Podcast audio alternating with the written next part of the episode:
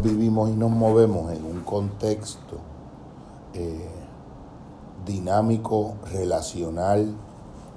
en el que nuestra vida se va componiendo de uno de los entrelazamientos de eslabones de transacciones. Tú tienes una unidad básica de lo relacional en la vida y la pudiéramos descomponer en un, en un proceso que por fuera son dos movimientos y por dentro son dos movimientos. Yo, la unidad básica de una relación sería algo así como que yo te digo algo, te envío un input, eh, que es una codificación entrelazada de contenido con proceso implícito. Tú lo recibes dentro de ti, lo decodificas en un acto interpretativo interior donde le adjudicas significado, intención, contexto, significación y tomas la deliberación y la decisión voluntaria o involuntariamente, intencional o inintencionalmente, de darme una respuesta, un output. Una respuesta que puede ser una acción o que puede ser una pura reactividad en piloto automático. La respuesta que uno le da al input que uno recibe de las personas o del entorno son más una acción cuando la fuente de la que emana lo esencial de la respuesta misma es la autonomía de tu propia interioridad. Cuando pulsionalmente nosotros nos sentimos que no podemos ser otra cosa en la respuesta que damos que una especie de efecto de la causa de lo que el otro nos estimuló a través de ese detonante en esa interacción, nosotros estamos en un patrón reactivo. Es decir, en la medida en que yo experimento mis emociones y doy mi respuesta, sintiéndome casi como impelido, obligado, forzado, como un efecto está enlazadamente forzado por la causa que lo precede, al input que yo estoy recibiendo, al estímulo con el que yo estoy siendo abordado, yo estoy en el terreno de la reactividad. Ese es el terreno que lo hemos visto otras veces donde uno eh, siente que uno siente lo que uno siente, porque el otro hizo lo que el otro hizo, que fue la causa que produjo el efecto de que uno sintiera lo que uno está sintiendo. Y lo llevamos más lejos aún desde ese paradigma explicativo que es casi el denominador común de la inmensa mayoría de las narraciones irreflexivas que nosotros hacemos en nuestra mente cuando nos explicamos por qué sentimos lo que sentimos. Cuando le damos la respuesta al otro, también incluimos nuestra respuesta en la base explicativa de que es el efecto de la causa de lo que el otro hizo. Por lo tanto, nos sentimos como nos sentimos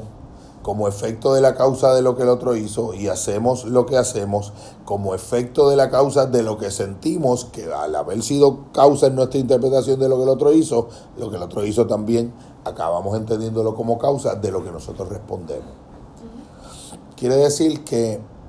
la inmensa mayoría del conjunto de todas las narraciones explicativas con las que en el entendimiento nosotros acompañamos nuestro proceso de hacer sentido de nuestros sentimientos en las interacciones humanas está, está marcado por una disociación o por una enajenación de nuestra propia fuente de poder, de nuestra propia fuente autonómica, porque no nos eh, reconocemos en nuestras interacciones humanas cotidianas como los agentes y la fuente de la que emana la responsabilidad esencial de nuestro mundo anímico, de nuestro mundo emocional y de nuestras respuestas externas. En diferentes modelos, porque uno va llegando a estas conclusiones por la vía de diferentes reflexiones y casi como armando un rompecabezas del entendimiento de los procesos internos a raíz de los hallazgos y las luminosidades que nos aportan eh, diferentes modelos que convergen en este entendimiento, pudiera ver uno sentir el rastro y la influencia que en este entendimiento produce en uno haber entendido una, un gran pensador como Albert Ellis, haber entendido un gran pensador como Eric Berne, como Claude Steiner, los modelos derivados del desarrollo del análisis transaccional y los modelos derivados de las intervenciones del entendimiento de la racional emotividad humana, que a su vez es tributario y deudor de todas las grandes intuiciones del pensamiento estoico antiguo que siempre entendía que detrás de una emoción hay un proceso, un núcleo de cogniciones sosteniendo lo que nosotros en nuestro cuerpo experimentamos como nuestra emoción y lo que nosotros experimentamos como el flujo y el intercambio en los actos de comunicación y relacionales de diferentes dimensiones de emocionalidad que vienen de algún modo contenidas o asumimos que vienen contenidas en el contenido del estímulo que el otro nos da cada vez que alguien nos dice algo, como parte de, una teoría de la mente también, eh, nosotros asumimos que ningún acto no está dirigido a la intencionalidad de mover en la dirección de un fin específico. Por lo tanto, cuando nosotros interactuamos con otro ser humano, asumimos un posible fondo de intencionalidad que le subyace al acto externo que el otro está teniendo con respecto a uno. Eh, tal vez alguno de los elementos problemáticos es que a falta del desarrollo de una auténtica inteligencia emocional, cuando nosotros vivimos un mundo interno donde ni siquiera sabemos muchas veces cuál es la emoción de fondo que está dinamizando los movimientos de una interacción desde la perspectiva de nosotros, la intensidad de esa emoción que está dando origen a esos dinamismos específicos interaccionales en un caso y de algún modo el entendimiento en tiempo real en las interacciones de cuáles son las verdaderas causas profundas de la emoción que estamos experimentando, si nosotros no podemos hacer esos tres discernimientos básicos, que son componentes esenciales de lo que pudiéramos llamar un, un coeficiente de inteligencia emocional, que sería mínimamente imprescindible para tener una interacción y construir espacios relacionales auténticamente humanos, imagínate tú lo difícil que resulta poder hacer esa inferencia sobre lo que pudiera estar aconteciendo en el mundo interior del otro ser humano si no nos es claro ni siquiera en su sentido profundo lo que está aconteciendo en el sentido interior propio. Yo emito una, una señal cargada de una información como contenido y de una emoción como proceso a otro organismo humano en un campo relacional que establecemos a través de la suma y la historia eslabonada de nuestras interacciones y el otro me da una respuesta. Eso en uno de los modelos para poder entender esta, el, el proceso de comunicación le llamamos transacción un estímulo, una recepción, un significado de lo recibido y una respuesta a la fuente primaria del estímulo que también lo significa. Dos actos de comunicación de contenido acompañados de dos procesos interiores en esa interacción de lo que son los significados de la experiencia que para cada parte en una interacción tiene un proceso de, de comunicación esa unidad básica de, eh, transacción, no transacción en el sentido comercial, sino en el sentido técnico clínico, eh, de un modelo eh, heurístico como el del análisis transaccional, por ejemplo, te plantea también que los seres humanos nos movemos la inmensa mayoría de las veces sin ser consciente de ello, como motivados por unos llamados guiones de vida o argumentos de vida, que son patrones sumamente profundos de interacción semiautomática que de un modo preconsciente o profundamente inconsciente nos impelen, nos mueven dominantemente a tener un tipo de reacción estereotipada o estereotípica a los diferentes eh, estímulos que recibimos de un entorno muchos de esos eh, llamados guiones de vida contienen pequeñas frases sugerentes, eh, autosugestivamente enquistadas en el interior de la mente, que operan como programas automáticos de profecías de autocumplimiento de nuestra realidad. Eh, si ponemos, por ejemplo, una idea fundamental de que yo no puedo, si en mi guion de vida eh, existe una idea fundamental de que yo no puedo ser amado incondicionalmente o amado en un grado de intimidad, amado, deseado, apetecido y valorado en un grado específico en mi vida adulta por otro adulto que no es miembro de mi grupo consanguíneo, yo voy a producir desde esa idea central que acompaña mi guion de vida interacciones que en el modelo se pueden llamar juegos psicológicos en los que de algún modo yo voy a ser como un estratega que desde mi inconsciente busca recibir respuestas del entorno y de la gente con la que me relaciono que le parezcan confirmatorias a mi inconsciente de la verdad de que yo no puedo ser amado incondicionalmente por alguien o no merezco ser amado. Entonces, sin yo darme cuenta, voy a ir produciendo un efecto de destino, es decir, una sensación que me hace interpretar la realidad como que a mí me está pasando algo que en el fondo yo sin darme cuenta estoy haciendo que me ocurra. Porque la necesidad que yo estoy cubriendo en mi interior de hacer que a mí me ocurran las cosas de esa manera en que me están ocurriendo es que esa es la manera en que mi mente, mi mente consciente puede razonar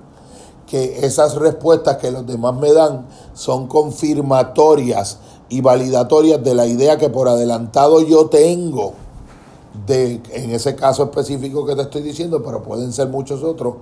de que verdaderamente no, no es cierto que para mí, para un ser como yo, sea posible yo ser amado. Yo ser amado incondicionalmente. Yo ser amado, deseado, respetado, honrado por otro ser humano adulto que libremente se relacione con el reconocimiento de mis cualidades de un modo eh, que lo disponga a la reciprocidad y a la aventura del amor. Fíjate que si tú eh, llevas el entendimiento de este tipo de proceso hasta incluso los niveles eh, religiosos o los niveles psicoespirituales, cuando tú tienes la experiencia, que a mí me parece que cuando tú la naturalizas psicológicamente, o sea, que tratas de explicarte conceptos que tradicionalmente pertenecen a campos de los religiosos, como por ejemplo la gracia, la palabra gracia que sugiere algo que es dado o que nos es dado por la pura gratuidad de sí mismo nos he dado porque sí y no como el efecto de la causa de un mérito. Todo el universo de las cosas que en la vida nosotros recibimos, empezando por la vida misma en sí, que las recibimos sin habernos las dado nosotros a nosotros mismos. Nosotros no nos dimos parición a nosotros mismos. Nosotros no somos, con respecto a la totalidad de nosotros mismos, el puro orden del espíritu, de entendido espíritu como lo que se produce a sí mismo, sino que nosotros somos de algún modo producidos como un regalo. Recibimos la, incondicionalidad de la vida, recibimos la inteligencia a partir de la cual realizamos la construcción de la aventura de la vida y de la aventura de la conciencia y de la aventura del sentido. Podemos reconocer en cada momento, cuando tenemos logros en la vida, que esos logros son, han sido posibles por una larga historia de donaciones, de dones, de bienes sobreabundantes que hemos de algún modo recibido, que desde nuestro interior operan como fuente y punto de partida de la que emana la fuerza con la que hacemos las acciones que producen los resultados que en un sentido externo vemos como resultados puramente nuestros, pero en un sentido mucho más profundo conectado con el reconocimiento que permite la humildad y la gratuidad, el sentido de lo gratuito y de la gracia en este mundo, es decir, el sentido de todo lo que hemos recibido sin haberlo merecido, a partir de lo cual podemos hacer nuestras acciones y podemos hacer la construcción específica de la vida que elijamos. Eso es algo que es bien difícil de entender.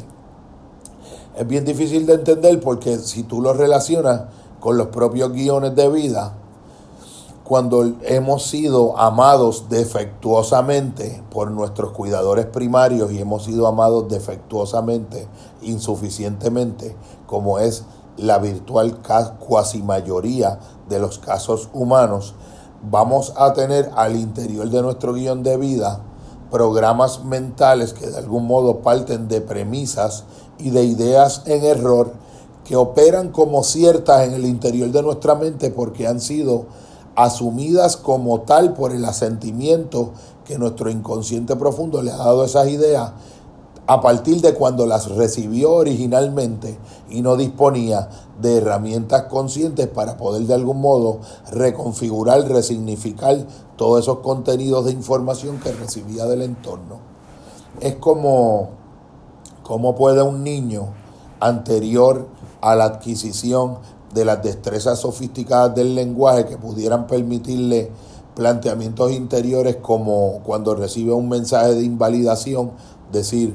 eso es el pensamiento que tú piensas y tú estás ejerciendo un criterio sobre mí que no se corresponde con quien yo soy interiormente. Poder pensar un acto de refutación en la primera infancia en relación a contenidos que van a ser más tarde en la vida muy adversos porque van a entrar en lo más profundo del programa y del guion de vida,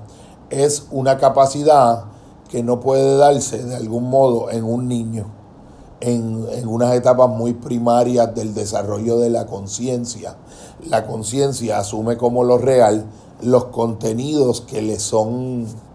eh, estimulados o presentados por las figuras primarias de afecto y de autoridad con las que esa naciente eh, esfera de conciencia va interaccionando. ¿Qué ocurre con esto? Bueno, si tú eh, ves el asunto de los juegos psicológicos como una tendencia característica motivada por profundas fuerzas inconscientes que la que nuestra naturaleza consciente no ha logrado discernir,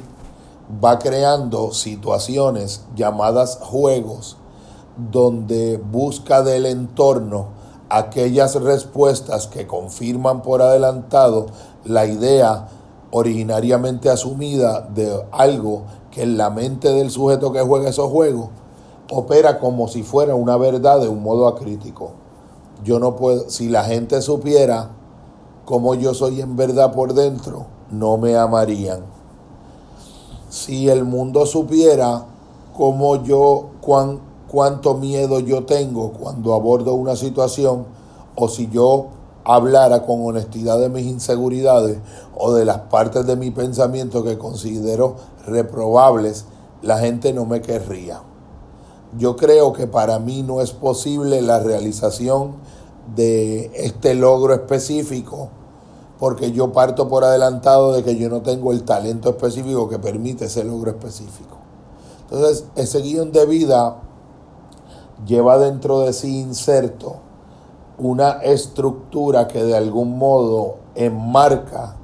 las posibilidades y los límites que la mente que dentro de, de sí lleva ese argumento va a tener en la vida. Imagínate tú la antítesis de lo que son los juegos psicológicos, que serían como las puestas en escena que nuestro inconsciente hace a través de nuestras acciones, de las interacciones que van de algún modo a mantener vigente el guion original, la antítesis, el remedio, la cura, la terapéutica de eso, de la posibilidad de resignificar los guiones de vida, pudiera ser, por ejemplo, la búsqueda en las interacciones humanas y en los espacios transaccionales de experiencias de intimidad emocional auténtica. Pero el propio programa está diseñado para que experimentes con temor la posibilidad de abrirte a campos de interacciones relacionales orientadas al propósito de cultivar experiencias de genuina, auténtica y profunda intimidad emocional, porque esa intimidad emocional puede proveer una información que va a tener un efecto reestructurante en el guion original y que va a convertirse en evidencia contraria a la que el guion quiere encontrar en tu realidad relacional con los demás para validarse y reconfirmarse inconscientemente en el centro de tu persona. Por eso cuando yo hago el planteamiento de que we tend to get in love with the people who could trigger our inner wounds, traduzco al castellano para quienes no conocen el inglés, nos veremos impelidos a tender a enamorarnos de aquellas personas que nos van a detonar el que emerja de lo profundo de nosotros nuestras heridas más profundas. Una de nuestras heridas más profundas es el modelo interiorizado que tenemos al interior de nuestro guion de vida de qué es amar, de lo amenazante que es el amor, de que el amor es imposible o posible, o de que el amor tiene que darse de un modo que reproduzca eh, los patrones originales de la manera en que fuimos amados por primera vez, o que el amor tiene que darse de una manera que llene las carencias y las necesidades de algún modo eh, insaciablemente infantiles que heredamos a raíz del modelo de lo que entendemos que es el amor. Esto tiene muchas ramificaciones porque una de ellas es lo que termina siendo y lo llaman en grupos de, de recuperación de 12 pasos que trabajan a partir de el impacto que tuvo en el compañero Bill, fundador de Alcohólicos Anónimos, de las lecturas que hizo en un momento dado de Karen Horney o Horney, eh, Childhood, Childhood and Human Development, la infancia y el desarrollo estructural humano, eh, esa, esa, investigación logra, por ejemplo, eh, esclarecer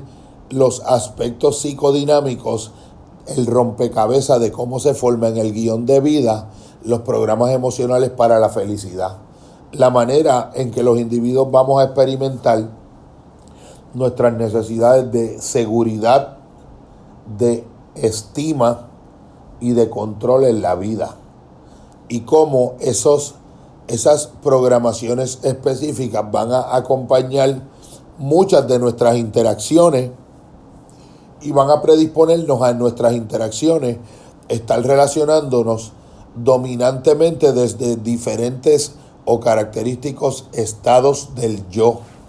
Y la noción de estados del yo también pertenece al modelo eh, transaccional de entender las relaciones como análisis, en donde se asume que en las interacciones en tiempo real tenemos como tres personalidades diferentes y podemos estar operando plenamente, estructuralmente, como un adulto, no que estamos en una situación adulta, sino que el interior profundo de nosotros que está llevando la voz cantante en ese momento de esa interacción es una función estructural adulta o una función estructural padre o una función estructural niño. Si lo resumieras brevemente, tú dirías, la función padre son todas las estructuras autoritarias, todas las estructuras críticas, todas las estructuras que proveen, que tienden a proveer un una sensación de que las cosas tienen que hacerse de un modo específico, necesariamente único. En el caso del niño, de que las necesidades emocionales que pretendemos derivar de una interacción, de algún modo obligan necesariamente al otro ser humano con el que estamos interaccionando a satisfacer esa demanda. Tienes que contestarme eh, el mensaje que te dejé en el dispositivo móvil. Tienes que darme la respuesta que, que, requiero. No, fíjate qué pasa de, de que de un simple yo preferiría o sería preferible para mi mundo afectivo que la respuesta que yo tenga de ti sea favorable a lo que yo prefiero, a decir que es imprescindible y tan y tan necesario para mí que tu respuesta tenga que obligatoriamente ser de una manera para yo sentirme que mi necesidad ha sido satisfecha, esa presunción de obligatoriedad que nosotros le asignamos al otro en nuestras interacciones puede ser sintomática de que en ese momento está operando nuestra parte más primitiva en esa interacción, aunque la interacción sea adulta. Y un planteamiento fundamental que es cuando verdaderamente nosotros podemos decir que una interacción humana entre dos seres humanos está operando desde una plataforma donde ambas partes están en un estado del yo interior de funcionamiento adulto. Tú puedes usar como base entender que solamente se puede ser adulto en el presente. Solamente estando presencialmente presente en un sentido atencional pleno, podemos estar ejerciendo en una interacción una función adulta. Imagínate tú, si tú fueras a entender que ser un adulto es poder estar teniendo una interacción en donde tu presente está tan, valga la redundancia, presente, que ninguna asociación, memoria, eh, tendencia previa, historial de momentos anteriores similares a ese, está emergiendo en la mente o está abordando y saturando o haciéndose presente junto a esa interacción para condicionar o sesgar de alguna manera la percepción que uno tiene de esa interacción que está teniendo en el presente y la respuesta libre, espontánea, constructiva, creativa y afectiva que uno puede dar para bien de uno mismo y del otro al interior de esa interacción. y sí,